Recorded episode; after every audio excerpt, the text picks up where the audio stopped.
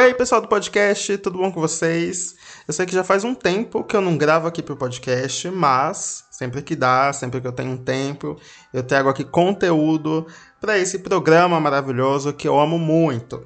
Dessa vez, né, estamos em setembro e é muito falado e muito lembrado que é o Setembro Amarelo. É o mês da prevenção ao suicídio, né, um mês aí muito importante. E dessa vez eu decidi falar sobre como foi feito um filme que é Nada mais, nada menos que o meu filme favorito de todos os tempos. Eu decidi isso faz pouco tempo, sabe? Porque é, ele é realmente o filme que eu gosto muito e que, enfim, eu guardo no meu coração. Que é o filme As Vantagens de Ser Invisível, que de certa forma fala sobre suicídio e de uma forma muito sensível enfim, é um filme aí muito importante, muito legal, muito necessário e que eu decidi falar sobre ele aqui, sobre como ele foi feito. Ele é aquele, pelo menos para mim, é aquele comfort movie, que é aquele filme que você assiste para aquecer o seu coraçãozinho, seja quando você está triste e quer só assistir um filme legal, um filme que, sabe, que vai, enfim, mexer com suas emoções, ou é aquele filme também que você está alegre e você quer assistir. Eu só sei que eu já assisti esse filme inúmeras vezes. E, enfim, ele é realmente o meu filme favorito aí. Antes de falar sobre ele, eu queria pedir para vocês me seguirem nas redes sociais. Eu estou no Twitter, HollywoodCast, e lá eu faço threads, que são vários posts falando sobre os episódios aqui. E é interessante você me seguir lá, porque lá vai ter as fotos, enfim, vai estar tá tudo ilustradinho para vocês e, enfim, de uma forma muito bacana. Também me siga lá no meu perfil no Instagram, também arroba. E claro, também me siga no meu perfil pessoal, arroba Caco Caruso. Então é agora que eu solto o meu bordão. Apertem os cintos, ajustem o fone, que o programa vai começar.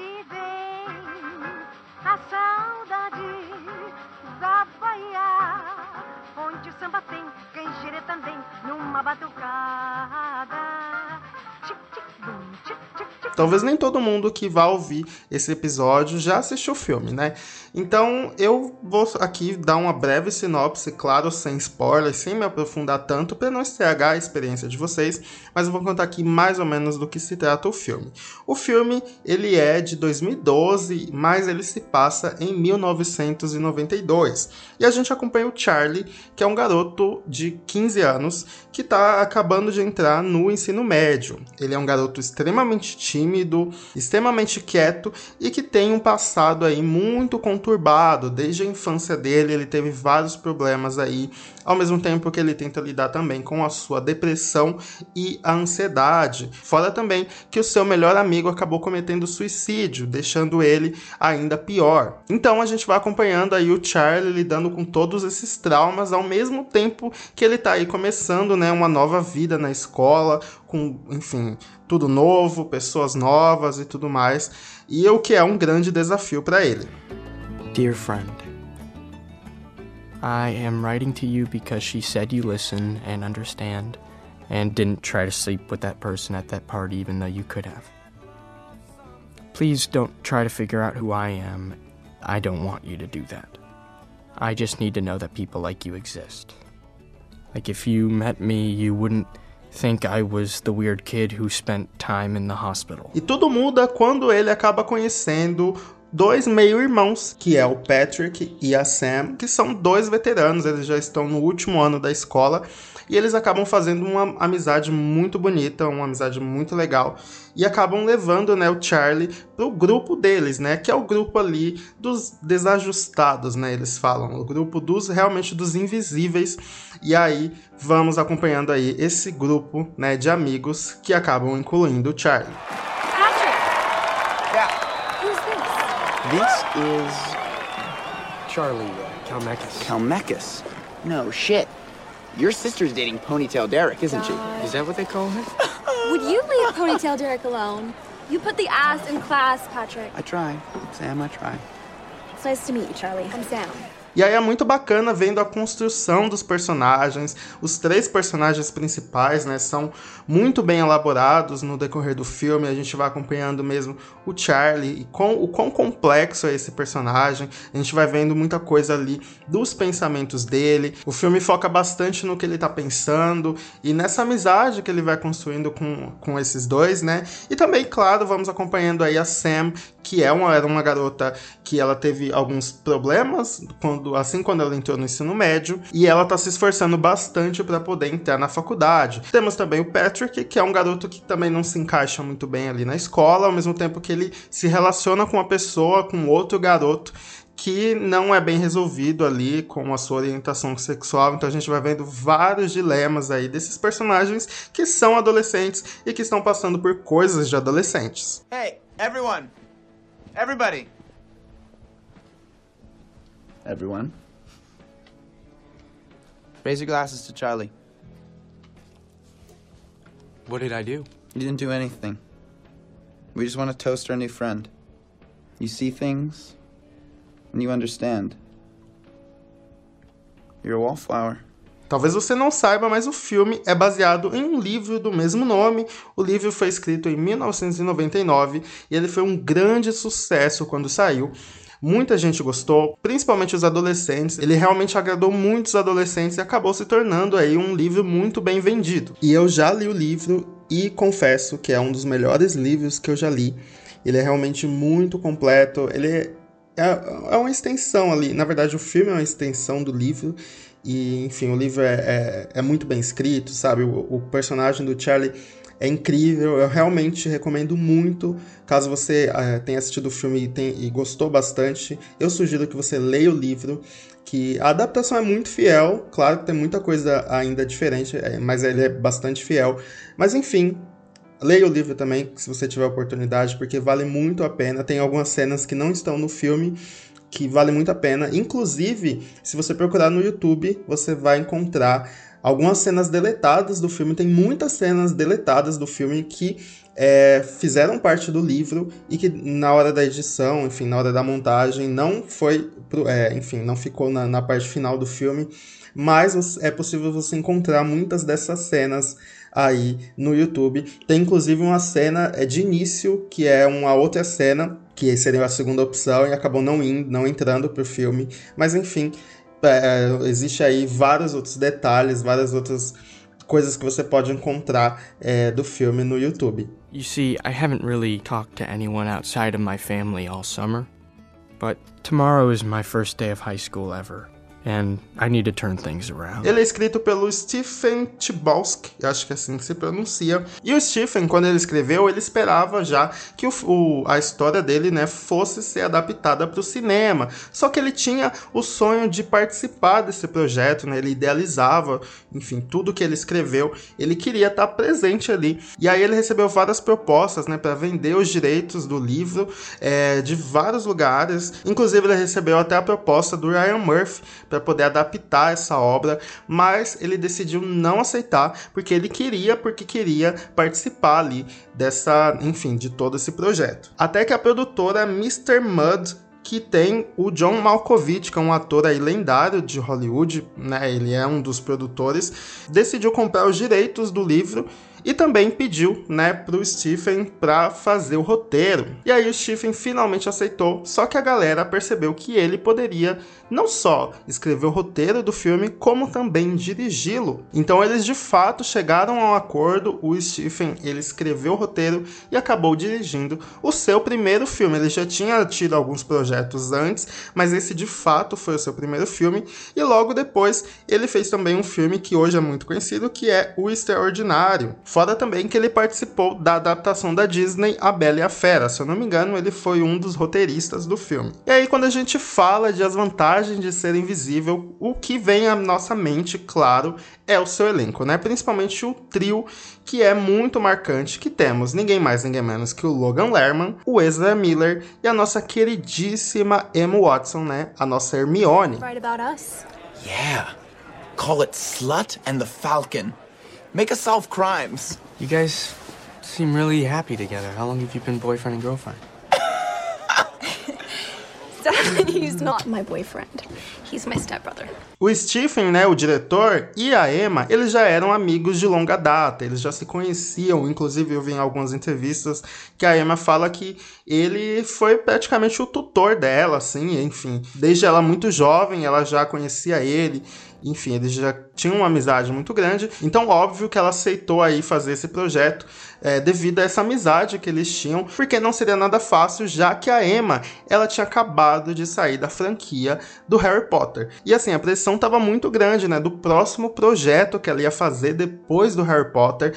E aí eu lembro que a, na época ela até cortou o cabelo totalmente, deixou o cabelo bem curtinho, para talvez se desvencilhar ali do da sua personagem Hermione, que era tão marcante. Então eu acho que ela queria realmente enfrentar um projeto ali muito diferente para sair desse estereótipo aí dessa personagem. Então, acho que foi um dos grandes motivos também que ela decidiu aceitar. Fora que esse foi o primeiro filme de festival da Emma Watson, é, porque Harry Potter não era aquele filme realmente mais independente, aquele filme de com orçamento menor e que participava desses tipos de festivais. E As Vantagens de Ser Invisível foi o primeiro filme de fato que ela conseguiu participar né, desse tipo de festival. Eu vi em uma entrevista também que o Logan Lerman, que faz o Charlie, ele não foi a primeira opção para fazer o filme, mas quando ele fez a audição, o diretor falou que em cinco minutos o Logan Lerman convenceu ele de que ele seria o Charlie. E por falar nisso, claro que numa produção de um filme você tem um plano B, você tem várias opções para preencher aquele personagem, para ser aquele personagem. Então, óbvio que eles teriam ali outras opções, por exemplo, quem faria o Charlie, né, se não fosse o Logan Lerman, seria o Shia LaBeouf. Acho que é assim que se pronuncia. E ele é mais conhecido hoje, né, pelo filme Transformers. Ele que seria o Charlie. E quem seria a Sam no lugar da Emma Watson é ninguém, seria ninguém mais, ninguém menos que a Kirsten Dunst, que fez aquela primeira Mary Jane lá do Homem-Aranha. E quem seria o Patrick no lugar do Ezra Miller seria o Patrick Fugit e ele não é tão conhecido assim, ele não tem grandes filmes expressivos. Mas hoje, né, graças a Deus, a gente teve aí esse trio parada dura, esse trio tão incrível que eu acho que a química deles foi realmente algo muito sensacional e que nada seria do filme se não fosse por esses três. She's not bitter or anything. Make no mistake. Absolutely not. Charlie, I'm not a bulimic. I'm a bulimist. I'm, I'm sorry, I don't know what that is. Em 2010 foi quando começou toda a ideia do filme, todo o projeto ali estava né, in, sendo iniciado, então o trio já estava formado ali é, em 2010, mas foi só em maio de 2011 que já tinha ali todos os atores definidos, porque talvez você nem tenha percebido, mas o, o elenco desse filme, além desses três, é muito bom. Tem muitos atores aí bastante renomados, como por exemplo a Mae Whitman, que faz a Mary Elizabeth no filme. Hoje ela é mais conhecida no, na série é, Good Girls. Temos também a Nina Dobrev, que faz a Candace, que é a irmã do Charlie, e o Paul Rudd, que faz é o Sr. Anderson, né, o professor ali do Charlie, e hoje ele é mais conhecido no filme, né, na franquia aí do Homem-Formiga. O filme foi filmado por aproximadamente 50 dias. Ele foi filmado todo em 2011 em Pittsburgh, nos Estados Unidos mas ele foi estrear só lá em 2012. E vendo algumas entrevistas, a gente vê como o elenco se deu muito bem. Principalmente os três, né? Eles criaram realmente ali uma conexão muito bacana. Eu vi algumas entrevistas da Emma que ela fala que ela fez amizades ali, amizades sinceras tanto com o Patrick, né? Tem a cena da dança e tal, que ela, ela fala que ela se divertiu muito ali ensaiando as danças com o Ezra Miller, né? Que faz o Patrick. Então, ela fala que como isso foi muito divertido, todo esse processo. E fala também sobre Logan Lerman, como ele era cativante fazendo Charlie. Tem a cena do beijo deles dois, né? e que a Emma ela acaba chorando ali na cena, né? A Sam chora e tal, e ela fala que foi algo ali muito natural, sabe? Que é, claro que na cena exigia que ela chorasse, mas algo ali realmente dentro dela acabou emocionando e saiu de uma forma muito natural. Oh my god, they're playing good music. Holy shit. Holy shit. They are. They're playing good music. Living room routine. Living living room routines. Fora que recentemente, se eu não me engano, nesse ano ainda, é, foram postadas algumas fotos de bastidores do filme é, pela primeira vez e a gente vê a gente vê fotos muito bonitinhas deles. Tem foto deles na neve, foto deles nas, na casa, né? Enfim, ali fotos reais de bastidores e a gente vê como o elenco era um elenco jovem, mas que tava ali tão comprometido, sabe? Que enfim, a galera tava realmente curtindo é, fazer aquele filme. E isso super transpareceu, eu acho, na obra. A gente vê que de fato eles são atores que estão muito confortáveis em seus papéis e que a química do, deles realmente ali bateu. Outra coisa também que se destaca muito no filme é a trilha sonora. Não tem como a gente falar de as vantagens de ser invisível sem a gente falar da trilha sonora do filme. O filme, como ele se passa em, é, nos anos 90, né, em 1992, é claro que não poderia ser uma música ser músicas atuais. Então a gente tem sim música ali dos anos 80, dos anos 70 e até o começo ali dos anos 90 mesmo. E a trilha mistura bastante ali o pop e o rock. A gente tem como, por exemplo, é, a música Heroes do David Bowie. Temos também a Come On Nelly, que é de uma cena incrível ali da Sam e do Patrick dançando. E claro, temos a Asleep, que é uma música do The Smiths, que é uma das músicas preferidas do Charlie. Ele ouve essa música, ele acaba se apaixonando e é realmente uma música incrível. Eu confesso que eu comecei a gostar de The Smiths por causa de as vantagens de serem visíveis, não só The Smiths, como também David Bowie. Eu fiquei, lembro que quando eu assisti a primeira vez, eu fiquei encantado por essa música. Enfim, é realmente a trilha sonora é incrível. Do you have a favorite band? Well, I think the Smiths are my favorite. Are you kidding? I love the Smiths. Best breakup band ever. What's your favorite song? Asleep. It's from Louder Than Bombs. Sing me to sleep, sing me to sleep. I'm tired and I, I want to go to bed. E o que é mais legal é que essa trilha sonora, ela realmente existe e você pode ouvi-las nas plataformas digitais, tanto no Spotify, Deezer, enfim, no YouTube também tem. A trilha sonora completa do filme está aí, dá para você ouvir, dá para você curtir, enfim, tem realmente muita música boa. E o filme recebeu bastante críticas positivas, né, dos críticos aí renomados, tanto que ele tem 86% de aprovação no Rotten Tomatoes. Fora também que ele foi muito bem em bilheteria, ele é, custou 13 milhões para ser feito e acabou arrecadando 33 milhões é, de bilheteria, e isso é só nos Estados Unidos. Como eu já deixei bem claro aqui, esse é realmente o meu filme favorito, é, por toda a vibe que ele passa, enfim, pela história, pelos atores, pelo elenco, a fotografia é muito bonita, e é um filme que ele realmente mexe comigo, mas eu acho que acima de tudo ele passa uma mensagem muito interessante que mostra né, o Charlie, que é um garoto, um adolescente ali, que está passando por vários problemas psicológicos, ele está realmente em uma fase muito difícil. E eu acho que o que é bacana do filme é a forma como eles nos passa essa história, sabe, de uma forma muito sensível e que eu acredito que tem uma mensagem assim de que o Charlie, apesar de ele estar nesse nessa névoa e nesse fundo do poço, ele acaba encontrando ali nas amizades dele um refúgio, sabe, algo que ele possa se apegar, mas também nos mostra em como só isso não é o suficiente e que às vezes é necessário sim você procurar ajuda, é necessário você vigiar sua mente, enfim, cuidar da sua saúde mental. Por isso que eu decidi trazer esse filme aqui. Eu acho que é um assunto muito importante. É importante a gente falar de saúde mental, é importante a gente falar de é, setembro amarelo, é importante a gente falar de suicídio. Então, se você estiver passando por algo do tipo, se você tiver realmente uma situação como essa, eu sugiro que você ligue para o número 188 que é o CVV, que é o Centro de Valorização da Vida. É um lugar que você pode desabafar, onde vão ter profissionais que vão te ouvir. Você não precisa necessariamente se identificar e funciona 24 horas por dia. Então, se você está passando por esse tipo de situação, claro que você pode contar com seus amigos, com a sua família, mas também é importante é, contar com pessoas, né, com profissionais que, que possam te ajudar ali de alguma forma. Então é isso. Eu acho que a função do cinema, claro, é nos passar uma mensagem de alguma forma. Eu acho que de certa forma esse filme ele passa, né, uma mensagem assim e faz a gente refletir e claro, também faz o adolescente ali se identificar de que tudo isso é uma fase e que, enfim, talvez seja uma fase turbulenta, mas que passa. Acredite, passa. Hello? Hey, Candace. Charlie? Sam and Patrick left, and, uh, I just can't stop thinking about something. What? Candace, I killed Aunt Helen, didn't I? She died getting my birthday present, so I guess I killed her, right? I've tried to stop thinking that, but I can't. She keeps driving away and dying. Call the police and send them to my house. Stop her. Crazy again. No, Charlie, listen to me. Mom and Dad are gonna be home with Chris any second, and Thinking. What if I wanted her to die, Candace? what? Charlie? Charlie!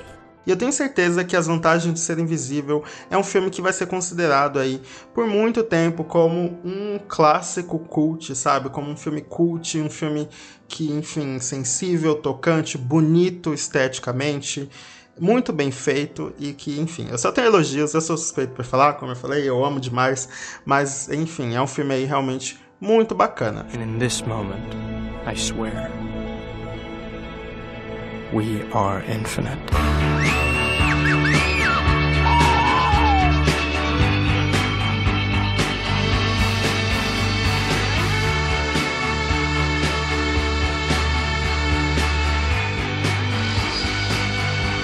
Então é isso, esse foi o episódio de hoje de como foi feito o filme As Vantagens de Ser Invisível. Se você quiser saber um pouco mais, né, se, você quiser ver as, as fotinhas é, dos atores e do elenco, enfim, aquelas fotos que eu falei que saíram esse ano, dos bastidores ali, eu vou tentar postar lá no Twitter, arroba HollywoodCast, você vai poder ver todos os detalhes é, desse episódio. Também me siga no Instagram, arroba HollywoodCast. É isso, se cuidem nessa quarentena, fiquem bem, se puder, fiquem em casa, lavem as mãos e tudo mais. Tá bom? Grande beijo, até a próxima.